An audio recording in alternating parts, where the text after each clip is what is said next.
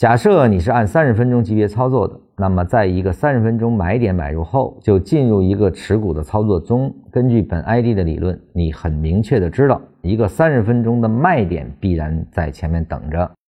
这卖点宣告从那三十分钟买点开始的走势类型的结束。在这个卖点之前，你就只在持股这唯一的操作中。啊，当这个三十分钟卖点出现时卖出。然后进入一个持币的操作中，直到一个三十分钟的买点出现。啊，持股与持币归结到底就是一种等待，等待那个被理论绝对保证的买卖点。所有的股票操作归根结底只有两个字：等待。这个很多人把它作为一种死的东西啊，我认为这是有问题的啊，说明前面的基础不牢靠。那。我们说，一个三十分钟的买点出现之后啊，根据二十九课的文章啊，我们应该知道，一个本级别结束对应的是三种变化。那么禅师在这段里面呢，实际上呢，只表达了其中的一种变化，也就是说，本级别结束对应一个本级别的反向运动。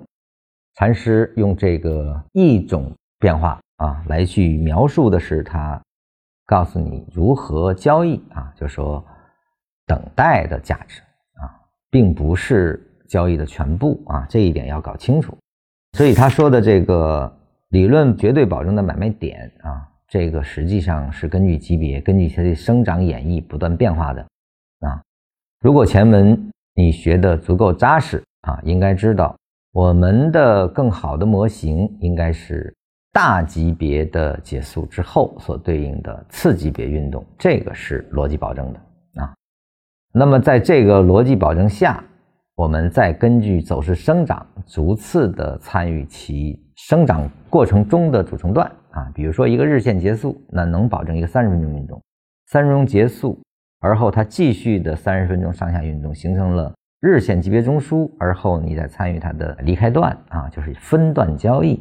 这个可能理论上更加的保证啊，那么这里面有些混乱的地方在于，一个三十分钟的买点到底是指哪一个买点啊？因为买卖点分一二三啊，很多人认为三十分钟的一买、二买、三买都是同一类啊，实际上是不一样的啊。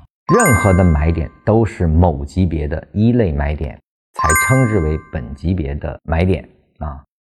三十分钟的二买，它的本质是它的次级别的一买所构筑啊，它是跟三十分钟的一买所相较的啊，就是相比较而言啊，它有一个次序关系。